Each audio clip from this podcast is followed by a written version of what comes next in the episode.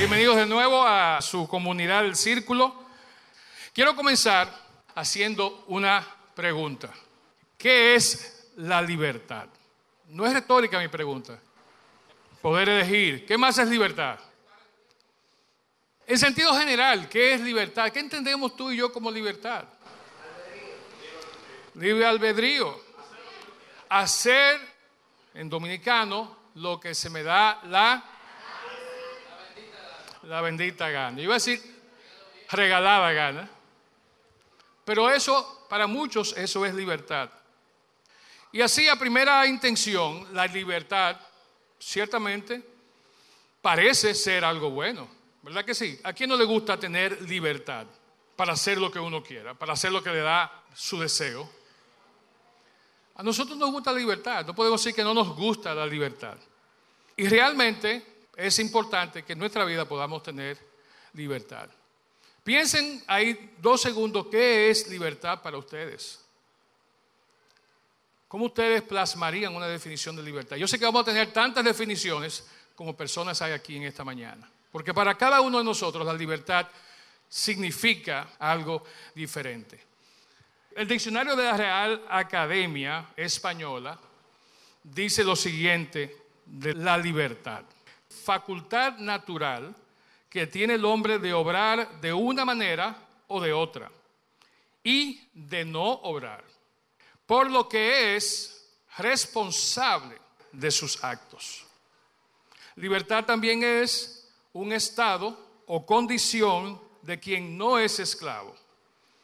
La persona que no es esclava es una persona libre.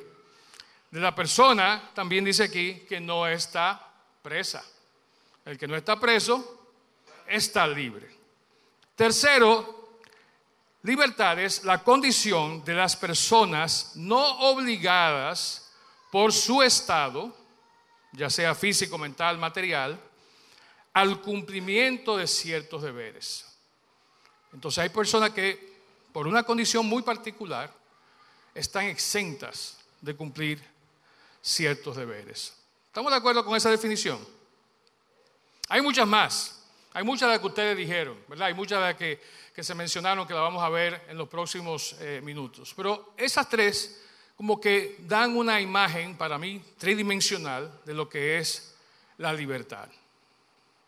Miren, en su obra maestra apologética, C.S. Lewis, ¿saben quién es C.S. Lewis, verdad? Él escribió, como yo digo, su obra maestra, mero cristianismo. El que no lo ha leído, le sugiero que busque ese libro.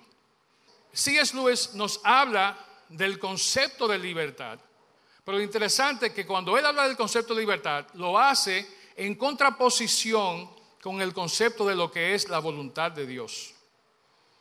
Entonces no es hablar de libertad por hablar de libertad, no es poner las definiciones que yo acabo de leer, es compararlo, ponerlo en contexto con lo que es la voluntad de Dios para sus criaturas. De hecho, en uno de los capítulos que se llama ¿En qué creen los cristianos? Uno de los acápites, de hecho, da el nombre a nuestra serie que estamos comenzando hoy, que es La chocante alternativa. C.S. Lewis aborda los conceptos de voluntad y de libertad de la siguiente manera.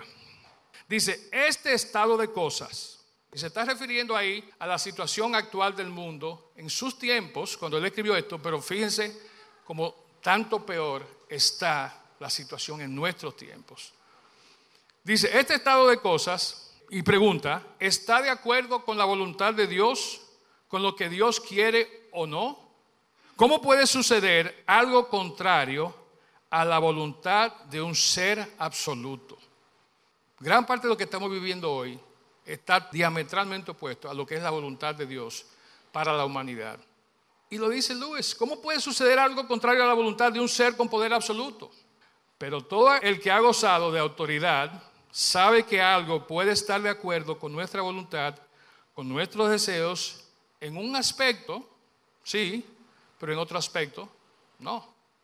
Determinas que algo será voluntario y la mitad de la gente no lo hace.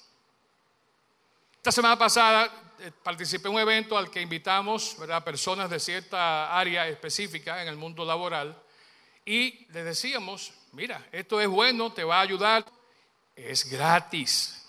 Se inscribieron como 50 personas, fueron 8. Era gratis, era voluntario. Dice, determina que algo será voluntario y la mitad de la gente no lo hace. No es lo que deseabas, pero tu voluntad lo ha hecho posible. Probablemente es lo mismo en el universo. Dios creó cosas que tenían libre albedrío. Eso significa criaturas que pueden actuar bien o mal. Tú y yo somos esa criatura de Dios que podemos actuar bien o mal. Sigue diciendo Luis, algunos piensan que pueden imaginar una criatura libre, pero sin posibilidad de actuar mal. Yo no puedo. Si algo tiene libertad para ser bueno, también la tiene para ser malo. Y el libre albedrío es lo que ha hecho posible el mal. ¿Por qué entonces les dio libre albedrío? Y él está preguntando eso retóricamente, ¿por qué Dios a Adán y a Eva, al hombre, a sus criaturas, les dio libre albedrío? Dice, porque el libre albedrío, aunque hace posible el mal, es también lo único que hace posible cualquier amor o bondad o alegría dignos de tenerse. Un mundo de autómatas o de criaturas que trabajaran como máquinas difícilmente sería digno de crearse. La felicidad que Dios destina para sus criaturas superiores es la felicidad de estar unidos a Él y entre sí libre y voluntariamente. Y para eso tienen que ser libres. Por cierto, Dios sabía lo que iba a pasar si usaban su libertad de manera equivocada. Aparentemente pensó que el riesgo valía la pena. Entonces Dios, conocedor de todas cosas, nos da libre albedrío y nos dice, sean libres, hagan lo que ustedes mejor entiendan. Esta es mi voluntad, a Israel le dice, estos son mis mandamientos, esta es mi ley, pero denle ustedes para allá, hagan lo que ustedes mejor entiendan. Y lógicamente, ¿qué hacemos nosotros eh, generalmente en esa elección de tener el libre albedrío? Nos vamos en una y no necesariamente en el lado bueno de las cosas. Y estoy hablando por mí. Yo sé que la mayoría de los que están aquí son personas santas, que no pecan, que no piensan mal. Amén por eso. Pero miren, a mí me da un chance. Claramente lo que es el libre albedrío, o es lo mismo decir, tener la libertad de decidir entre hacer lo bueno y lo malo, es una condición necesaria, según lo que dice C.S. Lewis. El libre albedrío es lo que hace posible que una serie de virtudes que un mundo ideal de pura santidad no permitiría. Imagínense personas perfectas en un mundo perfecto que no hicieran nada malo. ¿Cómo desarrollaríamos dominio propio? ¿Cómo desarrollaríamos paz, mansedumbre? ¿Cómo pudiéramos llevar a efecto el amarnos los unos a los otros, a pesar de las faltas? Y eso es lo que plantea C.S. Lewis. En un mundo que fuera de autómatas, de robots, de personas que están hechos todito igualito y que ninguno peca, el fruto del espíritu, el crecimiento espiritual tuyo y mío no se desarrolla. La libertad entonces para que sea válida, para existir, tiene que darnos una elección de poder hacer lo que se sabe debemos hacer o poder decir que no. Ahora, el tema no es solamente decir que no, sino es afrontar los resultados cuando decimos que no o cuando hacemos lo que no se supone que hagamos. ¿Están conmigo en eso? Pensemos en nuestra vida, cuántas cosas hemos tenido libertad de elegir y después a los cuatro años decimos, conchole, ¿para qué yo voté?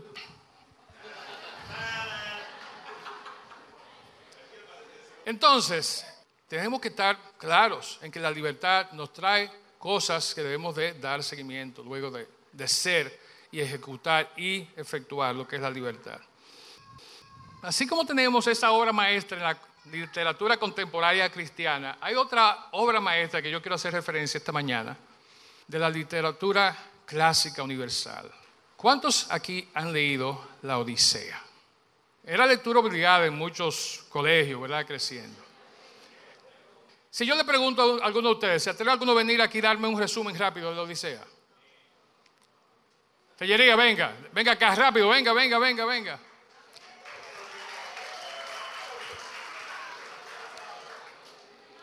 Señores, Ulises en persona.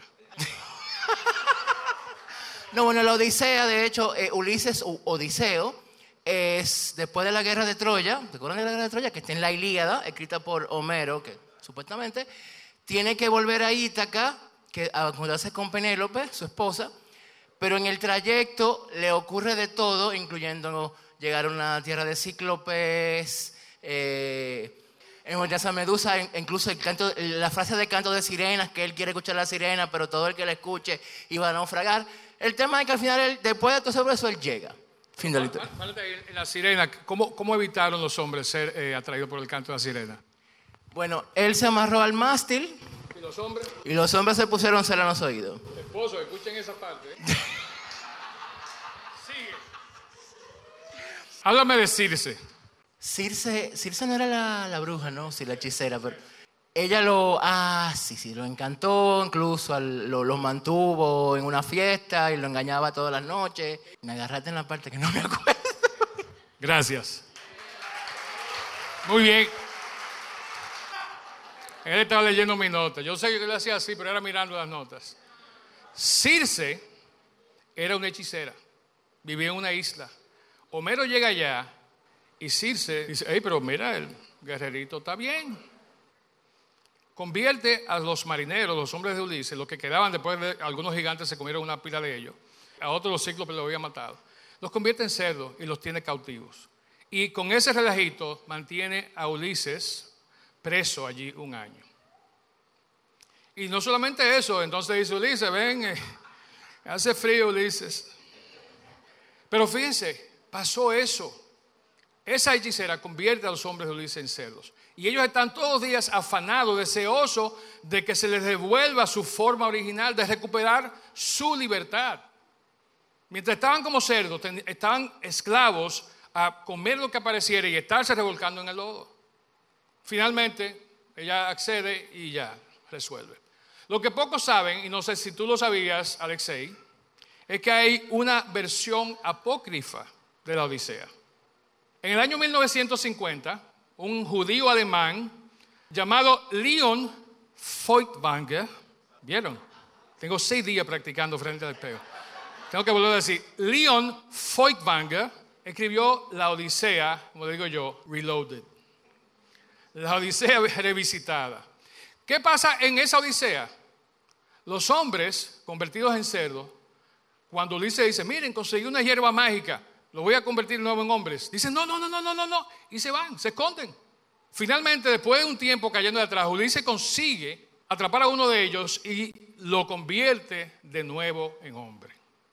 ¿Cómo ustedes se hubieran sentido después de estar como esclavo casi un año en cerdo y lo pasan de nuevo a ser hombre? ¿Cómo se sienten? ¿Bien o mal? Fíjense, ese marinero le dice lo siguiente cuando lo convierte de nuevo en hombre. Así que has vuelto otra vez a fastidiarnos y a molestarnos. Otra vez a exponer nuestros cuerpos al peligro, a obligar nuestros corazones a tomar nuevas decisiones. Yo estaba tan contento, podía revolcarme en el fango y retosar al sol, podía engullir y atragantarme, gruñir, roncar, libre de dudas y de razonamientos. ¿A qué viniste? A arrojarme de nuevo a mi odiosa vida anterior.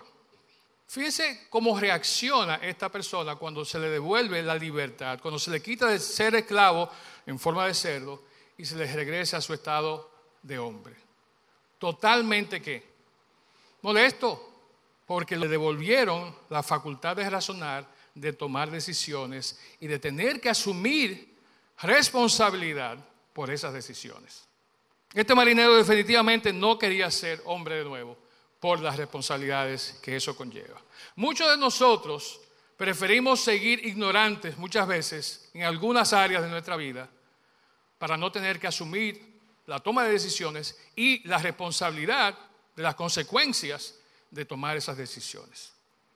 Tanto como vemos en mero cristianismo, ¿verdad? Como vimos eh, en la Odisea revisitada, como le digo yo, la libertad no es tan solo, primero, una elección que podemos hacer.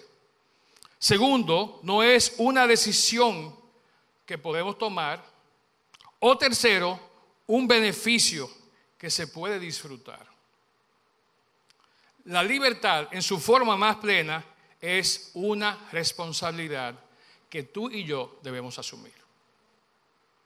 Cada acto, fruto de libertad, es algo por lo cual nosotros vamos a tener que responder en algún momento. Dos planteamientos con esto de la libertad, fruto de esto anterior. El primero, se necesita valor para poder asumir las responsabilidades inherentes a la libertad. Y segundo, la libertad implica asumir la responsabilidad de nuestros actos. No me canso de repetirlo. Es decir, estar comprometido ante las consecuencias que surjan de las decisiones tomadas. Bien, Peter Drucker, considerado el papá de la gestión empresarial moderna, dice lo siguiente, la verdadera libertad no es libertad de algo, es la libertad de elegir hacer o no hacer algo. La libertad tiene un precio. Usted es responsable de sus acciones. Tú y yo tenemos que responder por nuestras acciones. El apóstol Pablo lo dijo de esta manera en Gálatas 5.1 y versículo 13. Dice, manténganse pues firmes en la libertad con que Cristo nos hizo libres. Y no se sometan otra vez a qué? Al yugo de la esclavitud. Ustedes han sido llamados a la libertad, solo que no usen la libertad como pretexto para pecar. Se nos ha dado libre albedrío, se nos ha dado libertad para actuar. Cristo hizo un gran sacrificio para darnos la libertad que tenemos hoy. Por lo que nos dice el versículo después, el 13, no usen esa libertad como un pase para hacer lo que ustedes mejor entiendan. No lo usen para pecar. Cada día tú y yo nos vemos frente a muchísimas decisiones, a elecciones que debemos realizar en todas las áreas de nuestra vida. Desde que nos levantamos en la mañana hasta que nos acostamos por la noche, es una decisión tras otra. Algunas de esas decisiones van a ser fáciles, otras no tanto. Algunas de esas decisiones y algunas preguntas se pueden responder de manera sencilla, sí o no. ¿Tú quieres comer mangú de desayuno? Algunos sí, otros no. Es fácil. Ahora, hay otras que no son tan fáciles. Hay otras decisiones y hay otras respuestas que debemos de contestar en nuestro diario vivir que vamos a tener que documentar muy bien que vamos a tener que dar una valoración económica, numérica, racional de por qué estamos tomando esa elección. Si yo le pregunto a ustedes, ¿tú eres libre? ¿Qué ustedes responden? ¿Sí o no? Sí. ¿Vieron qué fácil? Tan sencillo, porque yo le pregunté, ¿eres libre? Una pregunta cerrada. Ustedes nada más pueden responder sí o no. Ahora, si yo le pregunto a ustedes, ¿por qué eres libre? ¿O por qué no eres libre? ¿Qué ustedes me responden? ¿Sí o no? Esto no son las encuestas del gobierno de la mañana. ¿Sí o no? Usted no va a poder responder sí o no. Tienen que dar una respuesta elaborada. Tienen que justificar esa respuesta. ¿Por qué eres libre? Algunos pueden decir, soy libre porque yo puedo viajar donde quiera y cuando quiera. Tengo visa americana, tengo la visa Schengen, yo puedo ir a donde me dé mi gana en el mundo. Yo soy libre. Otros pueden decir, al preguntarle yo, ¿eres libre? Pueden decirme, no, no soy libre. No soy libre porque estoy limitado por una condición física o por mi condición económica. Son razones de peso y justificadas la libertad, ¿verdad? Al no ser libre. Otros quizás, si se la dan un poquito más de filoso, pueden responder, no soy libre por las restricciones morales que me impone la sociedad. Y tampoco, ¿verdad? Esa persona está diciendo algo que no sea cierto. El que dice que es libre tiene una respuesta válida cuando dice que es, y el que no lo es también. Y aquí entra algo interesante.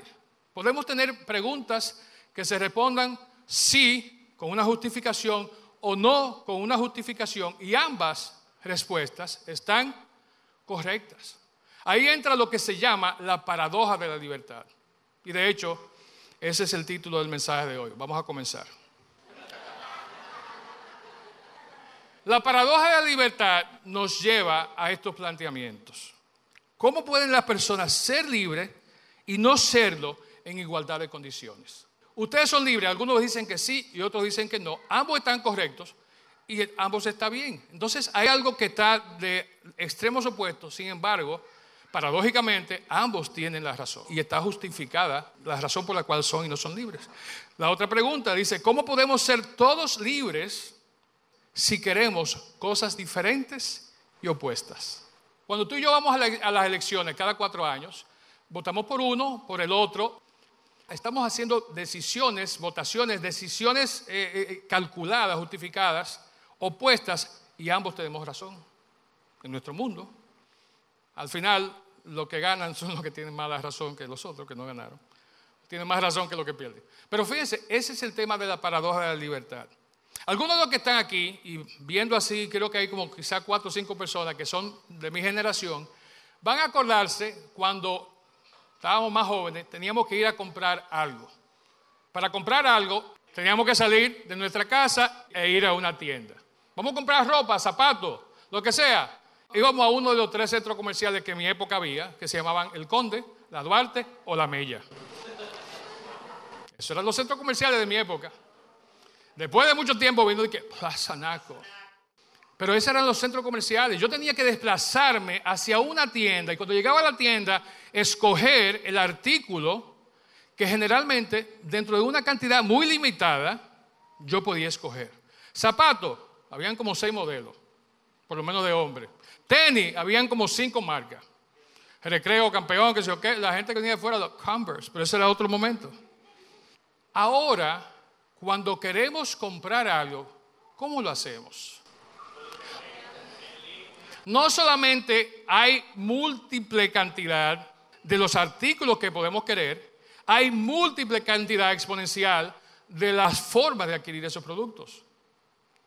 Yo no tengo que moverme del sillón de mi casa para comprar lo que antes yo tenía que coger una guagua, ruta 5, bajar el conde, comprar, caminar el conde entero y comprar y volver para mi casa un día de experiencias de compra. En dos segundos yo ahora entro a Amazon. Ay, mira qué chulo está esta. Entonces, cualquiera dice, mientras más moderna la cosa, más artículos hay, más formas de hacerlo hay, más libres somos. Pero eso es verdad. Yo le voy a contar mi experiencia. Yo quiero comprar el artículo X, entro a la plataforma que sea y demoro más tratando de saber cuál es el que yo quiero comprar viendo el modelo, viendo cuánto gasta, viendo cuánto cuesta, viendo que, que viendo la duración, viendo que si dentro de un año va a ser obsoleto y van a traer uno nuevo. Todo eso, entonces eso no me hace a mí más libre, al contrario, estoy sujeto, estoy más, óiganme, complicado para hacer una simple compra que yo antes bajaba al Conde o a la Mella o a la Duarte, entraba a la tienda, cogía mi artículo y era feliz. La libertad, en términos humanos, realmente no funciona. La paradoja de la libertad, entonces, en este sentido, describe nuestra tendencia a estar menos satisfechos con nuestras decisiones mientras más alternativas existan. Esa es la paradoja de la libertad. No es que yo tengo más elección, yo puedo coger una. No, no. La paradoja es eso. Mientras más hay, menos yo tengo como libertad para coger lo que sea. Porque le voy a preguntar a medio mundo y cada persona me va a dar una razón por la cual este producto es mejor que aquel y al final no compro nada, o si lo compro, después que me llega, ah, pero esto no era. Y así es la vida. El problema entonces no está en lo que elegimos, sino en lo que renunciamos a elegir cuando elegimos lo que elegimos. Entonces no es que tengo esto aquí que me gustó, no, el problema mío es que cuando yo cogí este, toda esa otra variedad, no la elegí. Y no sé si entre esa variedad, uno, dos o tres artículos hubieran sido mejor que el que yo terminé comprando y que cuando entré de nuevo el lunes y que para devolverlo, veo que dice, ah, menos 40%. Por más que demos vuelta al concepto de libertad, realmente tenemos que entender que la verdadera libertad, la única libertad, y lo decía hace un rato uno de los hermanos, la encontramos en Cristo. La única fuente, el único lugar donde realmente tenemos esa verdadera libertad. Hace un rato lo leímos en Gálatas 5.1, ¿verdad? La libertad real es la que tenemos en Cristo. No es el derecho a hacer lo que queremos, sino la capacidad de hacer lo que debemos. Esa es la libertad en Cristo. No que yo pueda hacer lo que me da la gana, sino que tengo la capacidad ahora de tomar las decisiones, hacer las elecciones correctas. Esa es la libertad en Cristo. En esta mañana vamos a leer un pasaje un poquito extenso y no se preocupen que no lo vamos a desglosar, pero sí quiero que escuchen esta conversación que se dio en Roma, la iglesia en Roma, Pablo escribe a, a los hermanos allá, tanto gentiles como judíos, y dice lo siguiente en este pasaje que tenemos aquí. Dice, reciban al que es débil en la fe, pero no para entrar en discusiones. Algunos creen que está permitido comer de todo, pero hay otros que son débiles y que solo comen legumbres.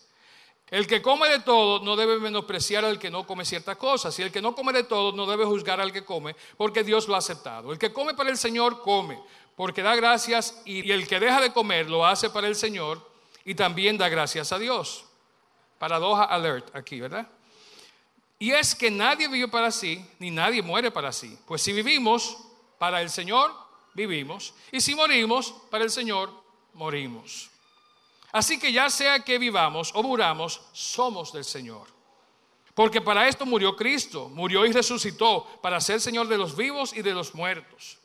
Así que tú, ¿por qué juzgas a tu hermano? O tú también, ¿por qué menosprecias a tu hermano? Todos tendremos que comparecer ante el tribunal de Cristo. Escrito está, vivo yo, dice el Señor, que ante mí se doblará toda rodilla y toda lengua confesará a Dios. Así que cada uno de nosotros tendrá que rendir cuentas a Dios de sí mismo tú y yo vamos a dar cuenta de las, de las elecciones, decisiones que tomamos, buenas o malas. Por tanto, no sigamos juzgándonos unos a otros, más bien propongámonos no poner tropiezo al hermano ni hacerlo caer. Yo sé y confío en el Señor Jesús que nada es impuro en sí mismo, pero si alguien piensa que algo es impuro, lo es para él. Pero si tu hermano se siente agraviado por causa de lo que comes, entonces tu conducta ya no refleja el amor. No hagas que por causa de tu comida, y aquí le agrego yo de tu bebida, se pierda aquel por quien Cristo murió.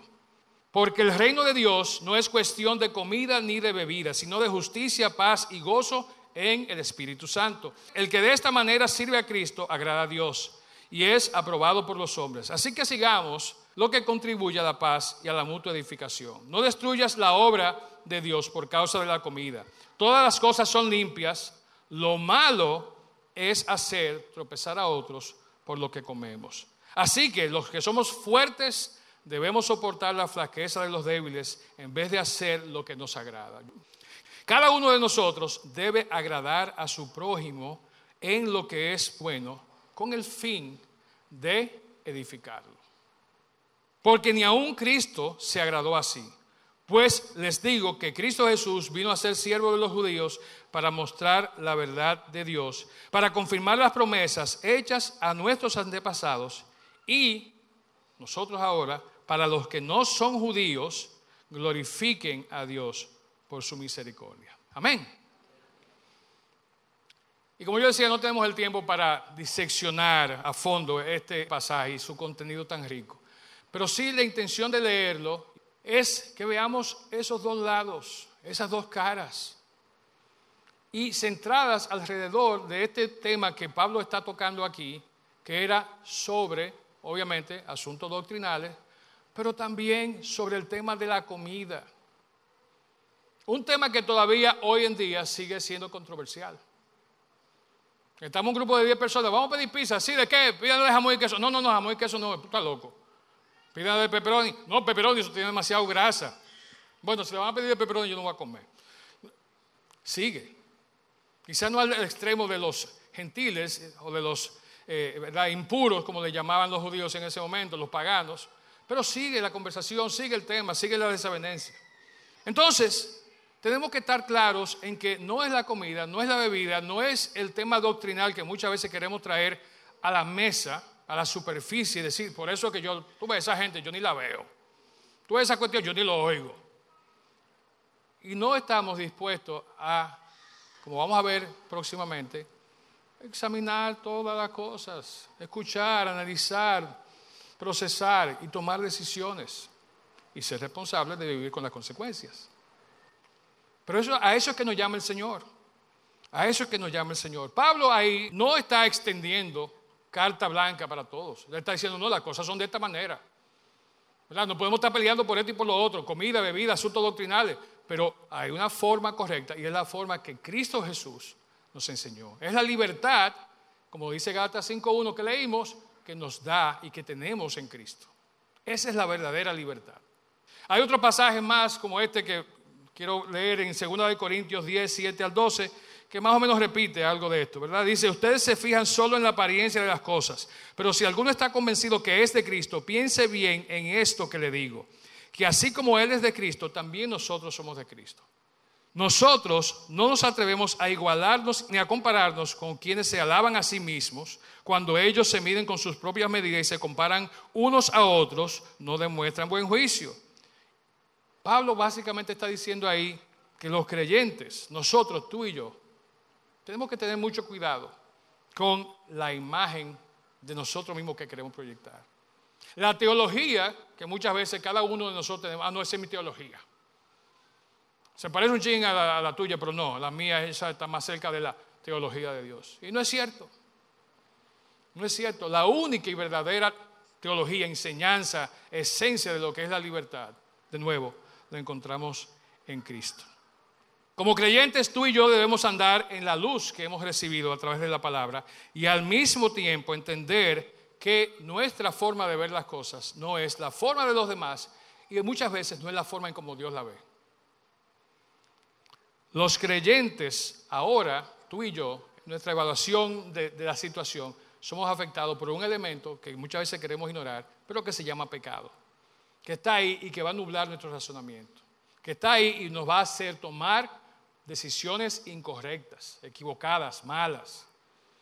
Y si no volvemos y nos alineamos a la libertad de Cristo, vamos a vivir vidas que nos van a llevar a un destino que no queremos tener.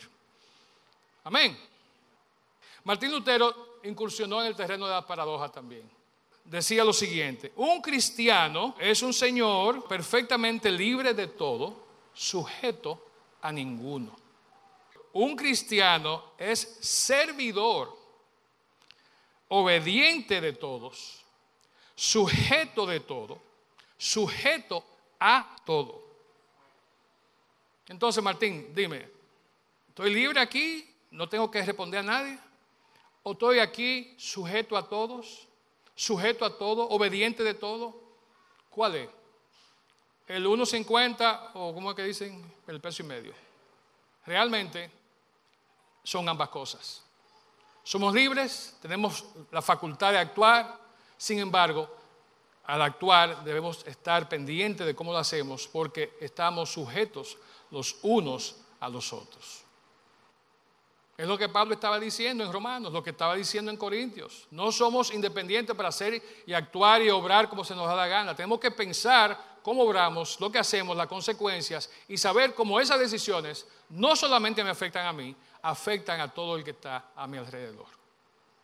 A todo el que me va a ver haciendo X o Y. Dice, ah, pero mira, ese no es el cristianito. Oh, pero voy a esa palabrota que dijo, oye, ni yo me sabía esa palabra. Debe ser en la iglesia que el va que la dicen. Realmente es un tema difícil. Y voy cerrando con este pasaje. Dice Colosenses 2.8, 16, 17 y el 20. Cuídense de que nadie los engañe mediante filosofías y huecas sutilezas, que siguen tradiciones humanas y principios de este mundo, pero no van de acuerdo con Cristo. Los romanos tenían ese problema. Ellos estaban haciendo cosas que humanamente se oían bien, ellos entendían que eran doctrina, pero no lo eran. Dice el siguiente versículo, no permitan pues que nadie los juzgue por lo que comen o beben en relación con los días de fiesta, la luna nueva, los días de reposo. Y ese era el tema básicamente de eso y otro día lo hablaremos. Todo esto no es más que una sombra de lo que está por venir, pero lo real y verdadero es Cristo. Si con Cristo ustedes han muerto a los principios de este mundo, ¿por qué como si vivieran en el mundo, se someten a sus preceptos.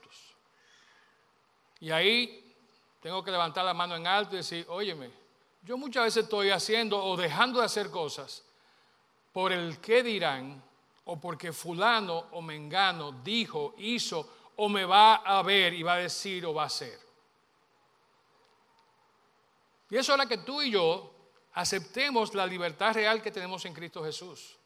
Y yo sé que la mayoría de los que estamos aquí entienden el concepto, lo, manejan sumamente bien, mejor que yo, muchos de ustedes. Sin embargo, nuestras acciones reflejan cosas distintas. Dejamos de hacer, dejamos de decir, a veces dejamos de pensar, algo que nada más interno nuestro, por el qué dirán. Algunos, casi siempre algunas, dejan de ponerse X o Y indumentaria por el qué dirán. Hay un lugar para cada cosa. ¿Verdad? Si yo hubiera venido hoy en pantaloncito corto mostrando mis canillas, la mitad del mensaje ustedes no iban a escuchar. Oye, pero mira la canillita que tiene. Ay, dije, qué decepción. El que tiene, entonces mira, parece una papa que se puso dos palillos abajo con la barrigota y... ¿Entienden? Entonces hay ropa, hay cosas, hay momentos que yo debo de tener un atavío, como dice la palabra, que es el adecuado. Yo vengo para el templo el domingo, me voy a vestir decentemente y con orden. Decentemente me voy a vestir. Voy para la playa, créanme que yo no voy a ir así. Pero tenemos que estar conscientes de, esto, ¿verdad? Tenemos que estar conscientes de cómo nosotros vamos a obrar en libertad, pero dispuestos a asumir las consecuencias. Quiero concluir reiterando un mensaje que dije al principio. La libertad parece ser algo bueno. Y le añado ahora, y realmente lo es. La libertad, no la que nos da el mundo, no la que podemos alcanzar cuando los bolsillos se nos llenan de dinero y tenemos la casa, el carro, la ropa, todo lo que necesitamos para ser felices, se tenemos libertad para actuar. Nos sentimos en libertad para poder movernos, ir, venir, viajar, no viajar, quedarnos durmiendo esa mañana hasta las 10 de la mañana porque yo soy el jefe. Esa no es la libertad. La libertad es la libertad que encontramos realmente en Cristo. Y repito lo que dije hace un momentito, esa libertad en Cristo no nos da el derecho de hacer lo que queremos, sino que nos da la capacidad para hacer lo que debemos hacer. Somos esclavos del pecado e incapaces de hacer lo correcto. Que no nos quede duda de eso. Somos creyentes, hemos seguido a Jesús, un día hicimos una confesión de fe. Nuestros pecados fueron emblanquecidos, fueron perdonados por la sangre de Jesús en el Calvario. Pero eso no nos quitó la condición inherente de ser pecadores.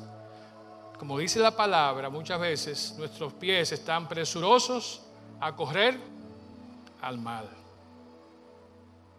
No somos autómatas. No vivimos en un mundo ideal de felicidad, rosado. No estamos con Willy Wonka y ninguna de esas otras gente, ni el mago de Oz, nada de eso. Vivimos en un mundo caído, un mundo complicado. Un mundo que cada día nos quiere jalar hacia lo malo. Nos lo pone fácil.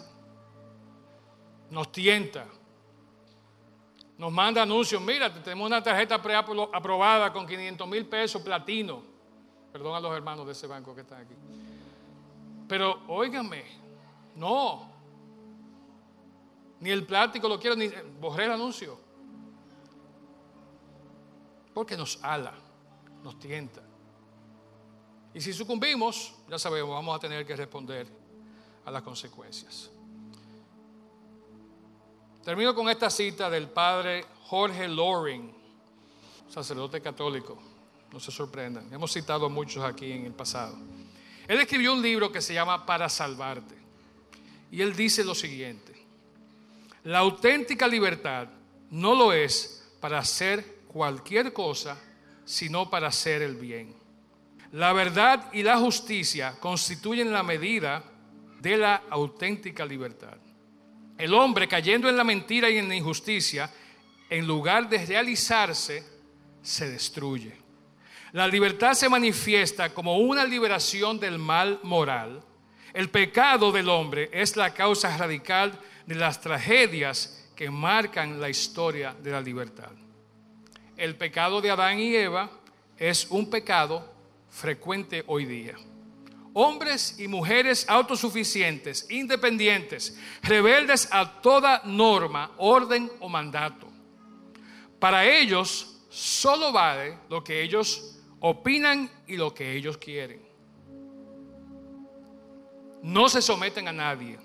Quieren ser ellos los que deciden lo que es bueno y lo que es malo. Quieren, como le propuso la serpiente a la mujer, ser como dioses. Y en algún momento es posible que tú y yo nos hayamos visto retratados por esas palabras. Pero sencillo, repito lo que vengo diciendo toda la mañana, la verdadera libertad, la libertad que realmente nos va a permitir vivir la vida que Dios diseñó para nosotros, es la libertad que obtenemos en Cristo. Ahí no hay paradoja, ahí no hay cosas contrapuestas. Esa es la verdadera libertad, sí o sí. Hago una última pregunta.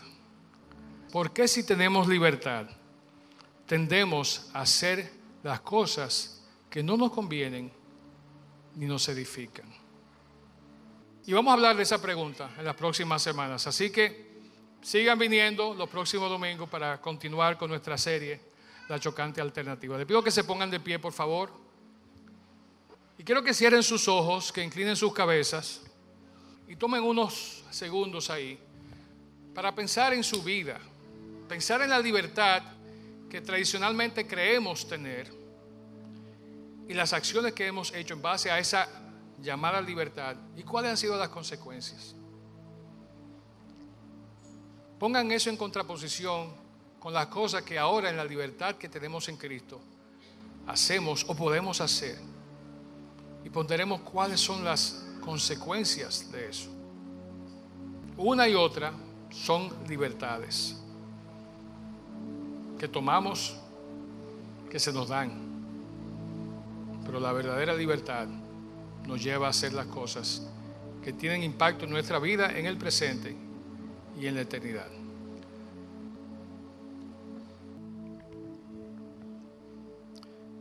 Oramos. Padre, te damos muchísimas gracias por esta mañana. Gracias, Señor, por el privilegio de compartir tu palabra. Gracias, Señor, porque tú nos hablas de manera muy clara a través de ella, Señor. Gracias por la libertad que tenemos en Cristo y solamente en y a través de Cristo. Te damos gracias, Señor, porque esa libertad nos lleva a analizar las cosas a la luz de tu palabra y a tomar lo que esperamos y confiamos sean buenas decisiones. Y la mayor decisión, Señor, de todo esto es rendirnos a tus pies, reconocer que somos pecadores, reconocer, Señor, que nos hemos desviado del camino que tú has trazado tan perfectamente para nuestras vidas. Lo hemos hecho, Señor, porque tú nos has dado libre albedrío. Pero permite, Señor, que si hoy es el día en que algunos estamos desviados de ese camino o considerando desviarnos de ese camino, los reconsideremos. Recordemos que tenemos libertad en ti. Y la libertad que tú nos das nos permite actuar, nos permite obrar, de manera que no vamos a tener remordimiento. De modo que las consecuencias que van a venir de nuestros actos van a ser cosas que van a traer gozo y alegría a nuestras vidas. Amigos, si estás aquí en esta mañana y aún no conoces a Jesús, no lo tienes como tu Señor y Salvador, queremos extenderte una invitación a que este sea el día en que tú tengas ese encuentro cara a cara con Él. Puede ser ahora, en este momento, puede ser luego, pero mi oración es que no salgas de aquí sin por lo menos considerar encontrarte con Jesús. Y si estás un poquito desviado del camino, este puede ser también un buen día para encarrilarte, para retornar al sendero que nos lleva a la vida eterna y no a un lugar de eterna perdición. Padre, muchas gracias una vez más por este momento que nos has dado en esta mañana. Te alabamos, te glorificamos y te damos a ti toda la gloria, toda la honra, porque solo tú la mereces. Oramos todo esto dándote a ti las gracias en el nombre de Cristo Jesús. Amén. Dios te bendiga.